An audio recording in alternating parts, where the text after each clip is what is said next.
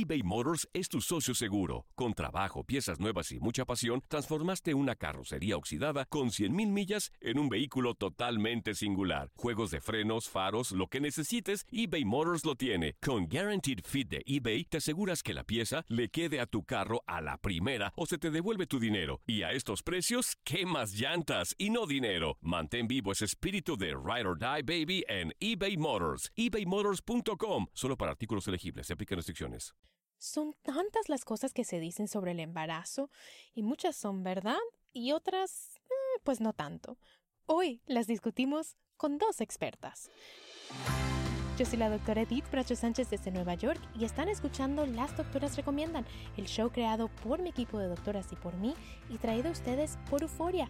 En este rinconcito del internet les contamos las últimas recomendaciones en salud infantil con un toque latino. Antes de empezar familia recuerden que aquí les traemos información de manera educativa, pero para problemas médicos deben consultar a su médico que los conoce y los puede ver en carne y hueso. Hoy mi gente vamos a hablar del embarazo, porque hay tantas cosas que son verdad y otras que son puro cuento y para hablar de qué es la realidad aquí me acompañan dos doctoras y mamá, la doctora Ana Cepín, quien es ginecóloga obstetra aquí en Nueva York, y la doctora Evelyn Bracho Sánchez, que como ya ustedes saben es mi hermana, tiene un doctorado en ingeniería biomédica y acaba de tener un bebé precioso que si no lo han visto en nuestras redes sociales tienen que conectarse para verlo. Bienvenidas doctoras. Hola Edith, eh, gracias por la invitación, es un placer estar aquí hoy. Hola, Di, un placer estar otra vez de este lado del micrófono. Sí, y la vamos a invitar otra vez a Ana para que venga a hablar de estos temas tan importantes para nosotras las mujeres. A ver, doctoras, antes de, empezar, ¿verdad? Las preguntas y las cosas que les tengo preparadas para hoy, eh, les quiero compartir una, una noticia a nuestra audiencia. No quería dejar de pasar a hablar del embarazo sin contarles que yo misma estoy embarazada. Tengo apenas 10 semanitas cuando estamos eh, grabando esto. No se acostumbra aquí en este país compartirlo tan temprano. Yo en lo personal tengo un historial de pérdida de embarazo, que es un tema que vamos a hablar sin pelos en la lengua en un futuro, pero sí quiero que sepan que este episodio pues lo estoy haciendo con algo un poquito, con un toque un poquito personal porque me interesa mucho porque yo misma estoy embarazada. Ustedes dos ya lo sabían, ¿verdad, Ana y Evelyn? Sí, y bueno, otra vez muchas, muchas felicidades. Estamos súper contentos de tener a otro miembro de la familia y, que siga creciendo esta familia de las doctoras recomiendan. Sí, ya también me lo habías dicho a mí y sí, muchas felicidades. Me alegro de que, de que estés embarazada. Gracias.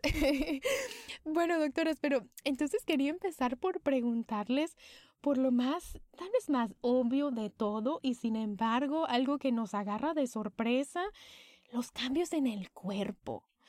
Ana, primero, tú como, como ginecóloga obstetra que ves a muchas mujeres durante su embarazo, una de las cosas que yo más me he preguntado es ¿cuánto peso debo ganar? ¿Qué les dices a las mujeres? Bueno, esa es una buena pregunta. Eh, sí se sabe de que durante un embarazo eh, se, aumenta de peso, pero es importante eh, no aumentar demasiado peso. En general se dice que de 25 a 35 libras si uno comenzó con un peso normal, pero si ya uno estaba alta de peso se debe aumentar menos y si estaba baja de peso también eh, se debe aumentar más. Así es que sí, por lo general de 25 a 35 libras, pero depende de dónde uno comenzó. Evelyn, y yo sé que esto es algo que tú te preguntaste mucho durante tu embarazo, como sabe nuestra audiencia, eh, tienes un bebé de dos mesecitos que ya va para tres ya casi. Em, ¿Cuánto peso ganaste tú y en algún momento te preocupaste de que no estabas ganando lo suficiente? Sí, yo creo que eh, yo gané en total fueron 18 libras y me tenía muy preocupada porque mi eh, ginecólogo me dijo lo mismo que nos está diciendo la doctora Ana, entre 25 y 35 y yo no llegué a las 25, eh, pero siempre la conversación fue siempre y cuando estés comiendo bien, siempre y cuando no estés haciendo ningún tipo de dietas, tengas una alimentación balanceada, eh, estás bien. Obviamente era algo que estábamos vigilando con un poquito más de detalle, pero no tuve ningún problema y, y, y creo que mi miedo es porque, o en el momento fue porque yo gané el peso, fue en el tercer trimestre, los primeros dos trimestres pasaron que yo gané máximo 5, 10 libras al segundo trimestre. O sea, fue muy lento al principio y de repente en el tercero fue que se disparó y, y llegué fue a 18. No llegué a las 25. Eh, pero fue, como te digo, una conversación siempre con mi médico y siempre pues estuvimos pendientes de eso, que eso no nos trajera ningún otro tipo de problema. Claro, y monitoreando al bebé, me imagino, ¿verdad, Ana? Que debe ser como, bueno, tal vez no llegas a eso, pero si va monitoreando al bebé y las cosas van bien y la mamá está bien nutrida, pues no es como para estresarse, ¿es así, Ana?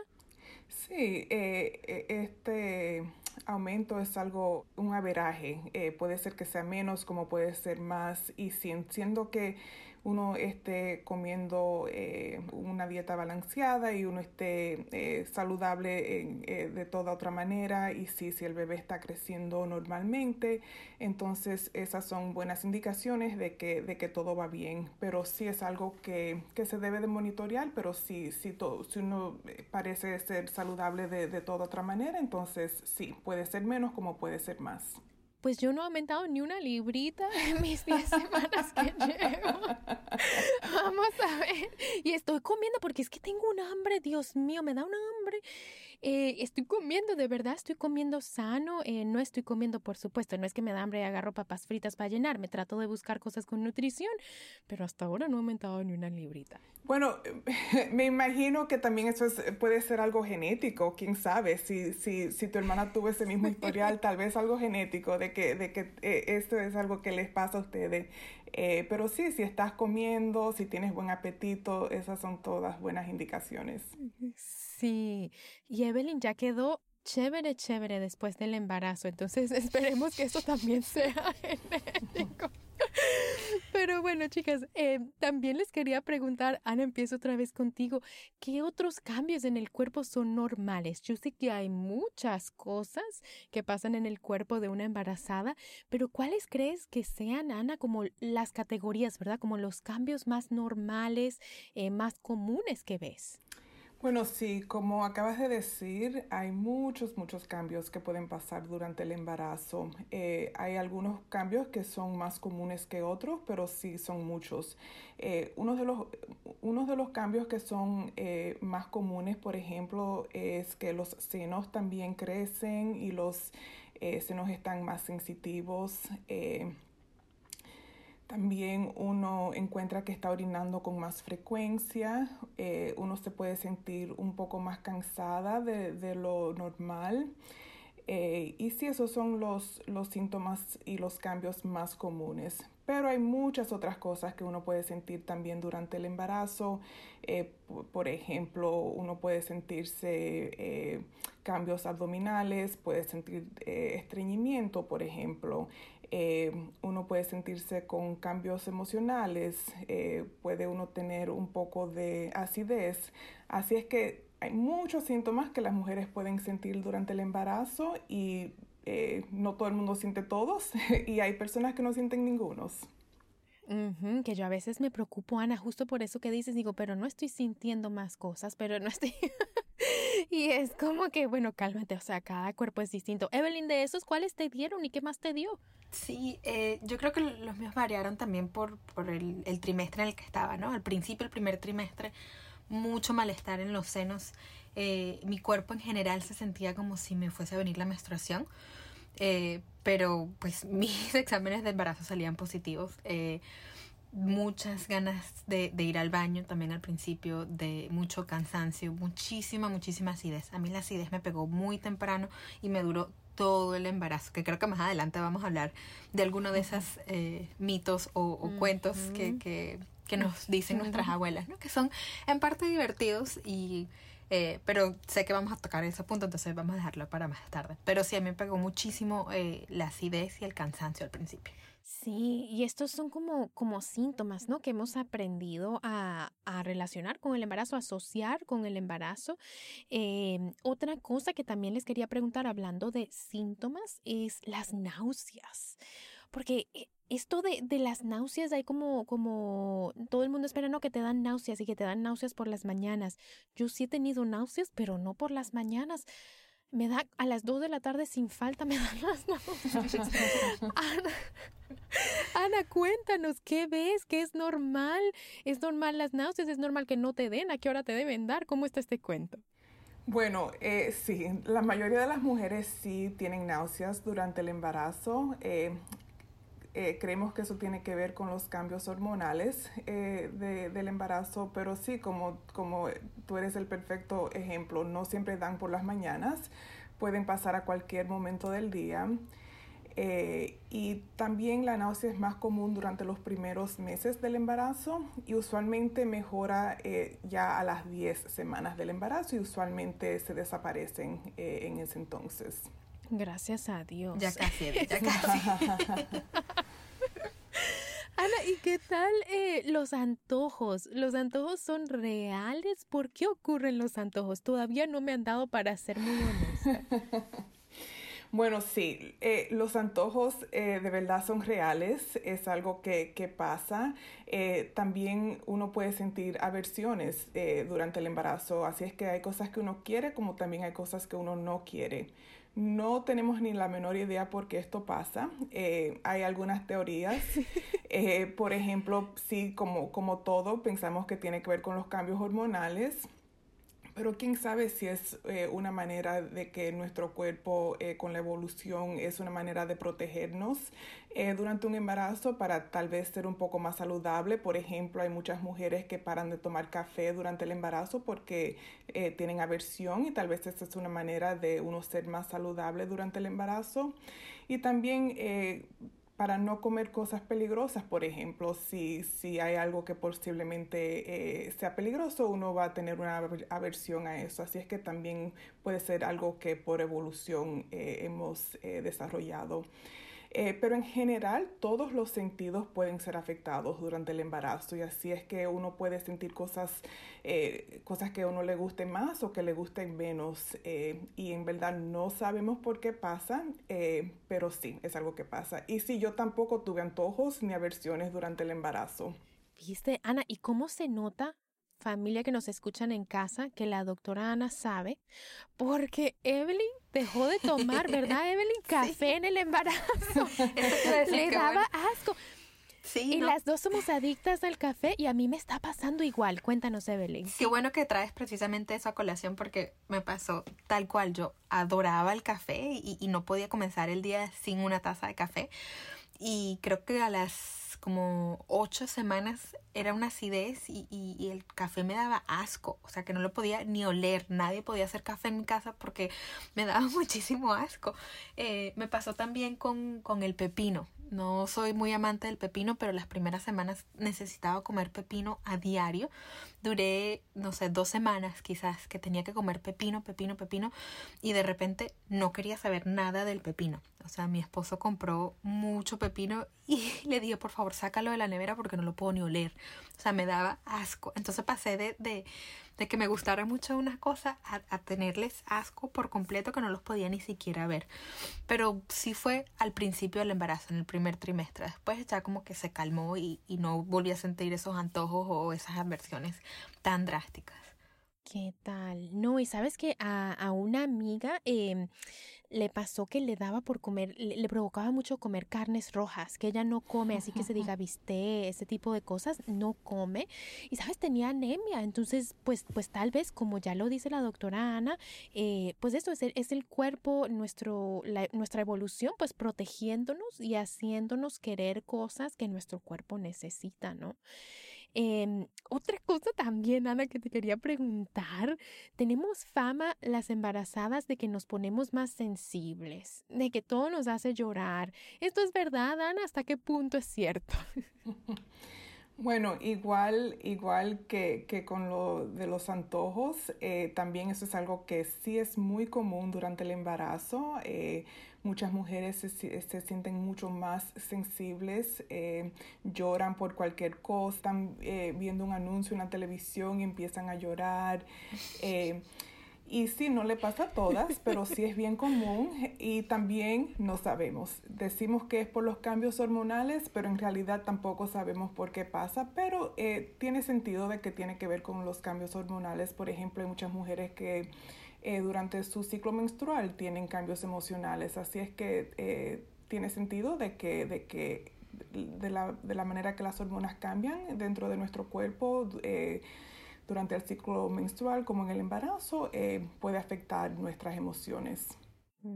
Para las que les está pasando, que a mí también me está pasando, no se sientan que están solas ni que están locas, es normal. Esas cosas, esas cosas pasan. Bueno, y ahora pues hablando de un tema un poquito más, más serio, ¿no? Eh, porque sabemos que todas necesitamos ir al médico, sabemos que todas necesitamos cuidarnos para protegernos a nosotras mismas y a nuestros futuros bebés, ¿verdad? Entonces, Ana, te quiero preguntar sobre los cuidados prenatales, porque incluso yo siendo médico, obvio soy pediatra, no soy obstetra como lo eres tú, pero hay tantas cosas que, que yo no sabía y que estoy aprendiendo, pues con Evelyn, que es mi hermana y que acaba de dar a luz, y ahora que estoy embarazada las estoy aprendiendo en carne propia.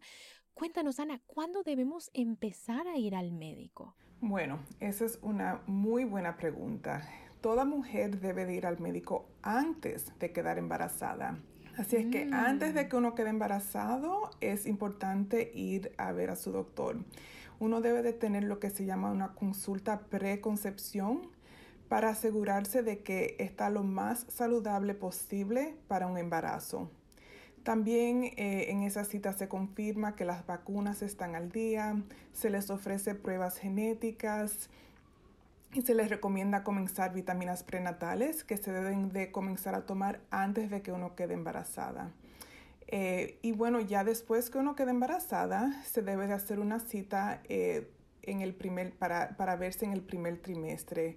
Como a las ocho semanas es, es, un, es un buen tiempo para uno tener esa primera eh, cita durante el embarazo. Genial. Yo fui eso a las 7.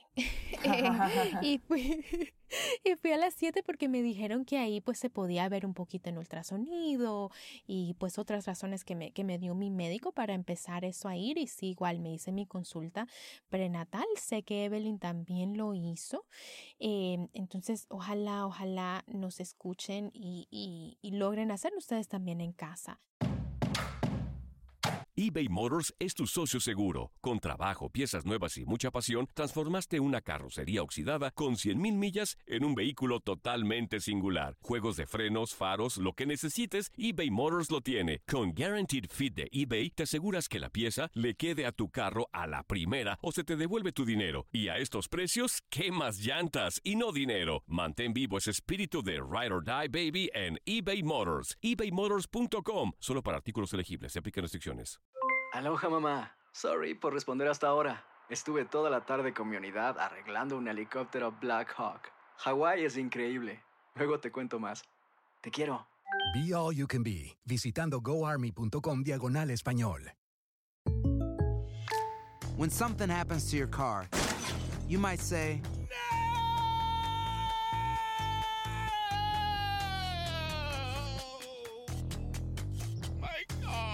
But what you really need to say is something that can actually help. Like a good neighbor, State Farm is there. And just like that, State Farm is there to help you file your claim right on the State Farm mobile app. So just remember, like a good neighbor, State Farm is there. State Farm, Bloomington, Illinois. Boost Mobile tiene una gran oferta para que aproveches tu reembolso de impuestos al máximo y te mantengas conectado. Al cambiarte a Boost, recibe un 50% de descuento en tu primer mes de datos ilimitados. O, con un plan ilimitado de 40 dólares, llévate un Samsung Galaxy A15 5G por $39.99. Obtén los mejores teléfonos en las redes 5G más grandes del país. Con Boost Mobile, cambiarse es fácil. Solo visita boostmobile.com. Boost Mobile, sin miedo al éxito. Para clientes nuevos y solamente en línea, requiere AroPay. 50% de descuento en el primer mes requiere un plan de 25 dólares al mes. Aplican otras restricciones. Visita boostmobile.com para detalles.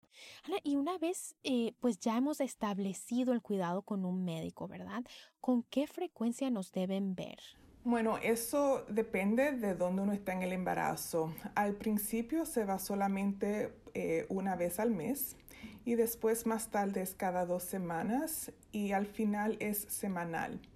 Eh, claro, si uno tiene alguna complicación, eh, puede ser que las visitas sean más frecuentes, pero si al principio es menos frecuente y hasta eh, en el final ya se va semanal. Perfecto.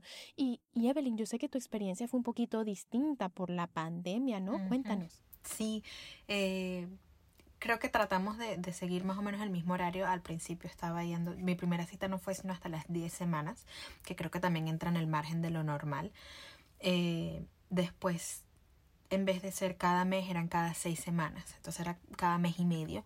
Eh, y algunas de esas visitas fueron eh, por telemedicina, no siempre fue en persona, algunas, sobre todo porque yo, en mi caso, fue una, tuve un embarazo muy tranquilo. Yo no era de alto riesgo, eh, estaba saludable antes de, estaba todo el día, entonces mi médico decidió que alguna de esas visitas las podíamos hacer por telemedicina. Eh, y, las extendimos en el tiempo, pero ya al final sí eh, era todas las semanas eh, hasta el momento que di a luz. Genial. Y es eso pues que ya decía la doctora Ana, ¿no? Que depende también de, de pues qué tan complicado es el embarazo. De pronto en la mitad de una pandemia tan terrible que hemos vivido, con un embarazo de tan, tan bajo riesgo, gracias a Dios, pues a ti te pudieron ver menos frecuente. Em, pero pues hay, hay otras mujeres que me imagino que sí estaban monitoreando con mucha más frecuencia. La otra cosa que, que, siempre, pues yo trato en lo personal, ¿no? De leer antes de ir al médico, de averiguar antes de ir al médico, con todo y que confío en mi médico, pero igual yo trato como de educarme. Ana, ¿qué tipos de exámenes debemos esperar cuando vamos al médico? Eh, también eso depende de, de, las semanas de embarazo que uno tiene. Eh, por ejemplo, en la primera cita eh, es un examen completo. Eh, un examen físico completo y también muchas, muchas pruebas de sangre. Eh, y ya después que el embarazo está más avanzado, eh, las citas de rutina, durante las citas de rutina lo que se hace es chequear la presión, el crecimiento y el latido del feto y entonces se hacen algunos otros estudios de sangre y otras pruebas de infección eh, durante las, las citas eh, más tarde. Pero sí, eh, ese examen completo es solamente una vez y después entonces son visitas que usualmente son mucho más rápidas porque no hay que hacer tantas cosas durante la cita. Genial. No, qué bueno saber eso. chicas, no saben. en la primera cita que fui me desangraron, Dios mío. me hicieron una cantidad de exámenes y yo le decía a mi esposo, ¿será que cada vez que vengamos va a ser así? Pero no, gracias a Dios, qué buena noticia. bueno, y ya pues ahora que hemos hablado de esta parte seria, que ojalá nos escuchen en casa y de verdad se hagan sus cuidados por, por la salud de la mamá y el bebé, ¿verdad? Que los dos necesitan estar lo más sanos posibles. Quiero volver a, a preguntarles algunas de las cosas locas y divertidas del embarazo. Porque otra cosa que se habla mucho y que pues aplica mucho a las mujeres embarazadas y sobre todo las que somos primerizas y estamos en el primer trimestre, ¿qué son las cosas, Ana, que no se pueden comer? O sea, dinos la verdad porque es que hay una lista muy grande y, y quiero que nos digas la verdad, o sea, cuáles son las que realmente no puedo comer. Bueno, sí, la lista sí es un poco larga y desafortunadamente sí hay cosas que no se deben eh, beber o comer durante el embarazo. Hay algunas cosas que son obvias, eh, por ejemplo, no se debe de beber alcohol. Eh, también hablamos ya del café. Sí se puede seguramente beber un poco de cafeína, pero no se debe beber demasiada cafeína.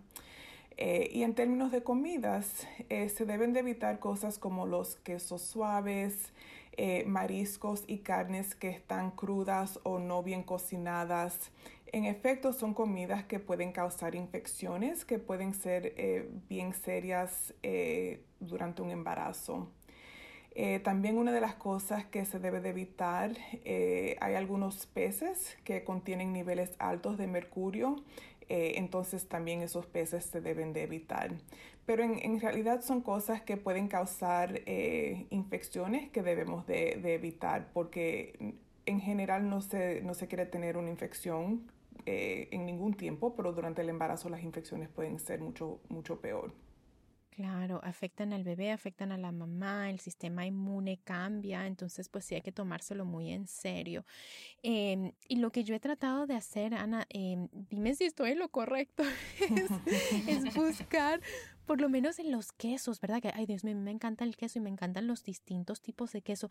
Buscar que las cosas sean pasteurizadas. ¿Eso está bien? ¿Está bien hacerlo así? Sí, eso es lo que uno tiene que hacer. Eh, los quesos que no pasan por ese proceso eh, tienen riesgo de tener una infección que se llama listeria que puede ser bien horrible durante el embarazo. Entonces sí, por eso eh, si los quesos y las leches deben de haber pasado por ese proceso eh, para uno poder comerlas durante el embarazo. Genial, entonces es aprender esas cositas, ¿no? Y qué es lo que tenemos que buscar en las etiquetas de las comidas, ¿no? Y bueno, por último, chicas, doctoras, eh, quiero que hablemos un par de mitos y rapidito me digas, doctora Ana, si son verdad o son mentira. Primero, ¿se puede saber el sexo del bebé por la forma de la barriga? Bueno, también ese es, e, ese, ese es algo, eso es algo que yo he escuchado siempre de, de que con los varones la barriga es de una manera y con las hembras es otra. Eh, pero no, no tenemos ninguna evidencia científica de que eso es verdad. Y también hemos estado, hemos estado incorrectas eh, cuando hemos tratado de, predecir eso algunas veces en, algunas mujeres. Así es que sí es una de las cosas que se dice, pero creo que es un mito. Mito. Evelyn, ¿te dijeron que sí vas a tener varón? Me las dijeron. Sí, me las dieron las dos. Me dijeron, vas a tener varón porque estás cargando bien bajito. Y me dijeron, vas a tener una niña porque estás cargando bien alto. Entonces al final no supe realmente si cargaba bajito o alto. no funciona esa, esa, ese método de predecir. Ok, siguiente. Si tienes reflujo es porque el bebé, el bebé va a salir con mucho pelo. ¿Eso es verdad, Ana? También he escuchado eso y también no tiene ninguna evidencia científica. Y yo personalmente tuve mucha acidez con mi primer embarazo y no con el segundo.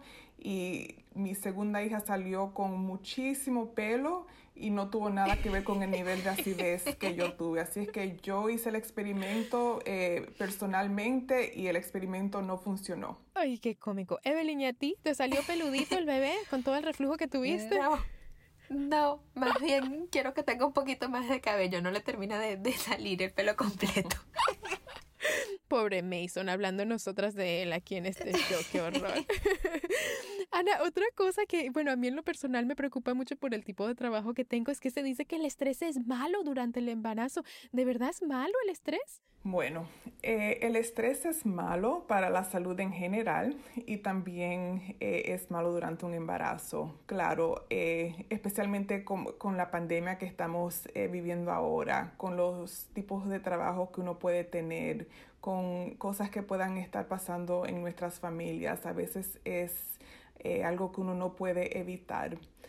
Pero hay cosas que uno puede hacer para tratar de minimizar eh, los efectos del estrés. Por ejemplo, tratar de eh, dormir las horas que uno debe de dormir, eh, si uno puede hacer cosas para relajarse, como hacer yoga o meditación, también son cosas que uno puede hacer, tratar de hacer ejercicio, son todas cosas que uno puede hacer para tratar de, de minimizar los efectos del estrés. Pero sí, el estrés es algo que uno debe de tratar de evitar, pero la realidad es que a veces no se puede. Sí, entonces súper importante esas cosas que mencionas, ¿no? Aprender a lidiar, aprender a adaptarnos en una forma que, que nos afecte menos, ¿no? Eh, para que ese bebé salga fuerte, lindo, bello, precioso. Y ya lo dijiste, Ana, te iba a preguntar, pero creo que ya lo dijiste, se puede hacer ejercicio, ¿verdad? Durante el embarazo. Sí, claro, se debe de hacer ejercicio durante el embarazo. Eh, pero sí, siempre dejando que tu cuerpo te indique lo que se puede, lo que se puede hacer, lo que puede aguantar. Así es que no debes de hacer algo que es demasiado fuerte. Eh, así es que tratar de tener esa conexión con tu cuerpo para, para, que tu cuerpo te diga lo que, lo que ya es demasiado. Eh, y también debes de tratar de mantenerte bien hidratada cuando estás haciendo ejercicios, así es que de beber mucha agua durante ejercicio. Y los únicos ejercicios que sí se deben de evitar son eh, ejercicios donde pueda haber como eh, impacto al abdomen, por ejemplo, boxear. es uno de los ejercicios que no se debe de hacer durante el embarazo.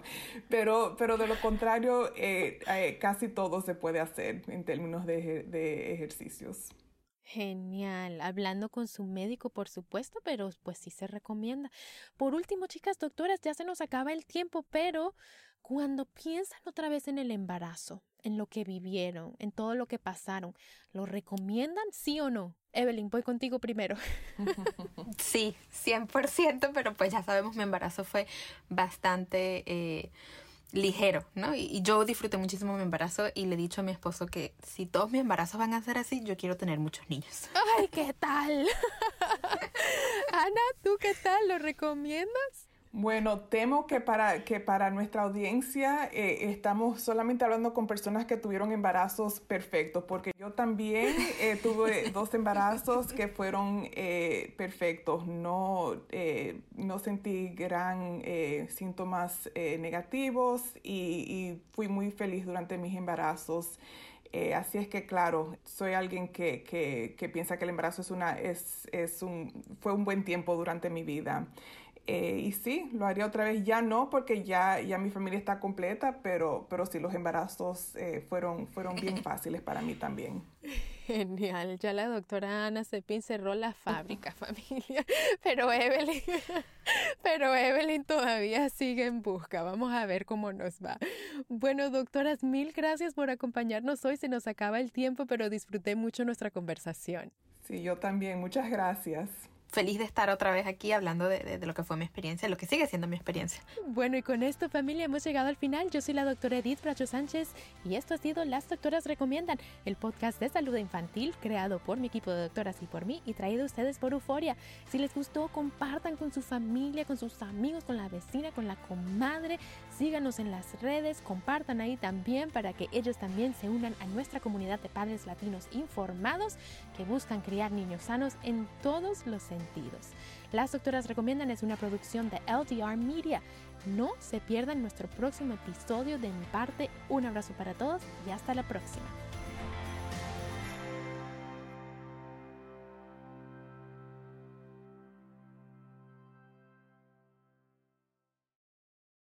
Boost Mobile tiene una gran oferta para que aproveches tu reembolso de impuestos al máximo y te mantengas conectado. Al cambiarte a Boost, recibe un 50% de descuento en tu primer mes de datos ilimitados. O, con un plan ilimitado de 40 dólares, llévate un Samsung Galaxy A15 5G por $39.99. Obtén los mejores teléfonos en las redes 5G más grandes del país. Con Boost Mobile, cambiarse es fácil. Solo visita boostmobile.com. Boost Mobile, sin miedo al éxito. Para clientes nuevos y solamente en línea, requiere AroPay. 50% de descuento en el primer mes requiere un plan de 25 dólares al mes. Aplican otras restricciones. Visita Boost Mobile para detalles.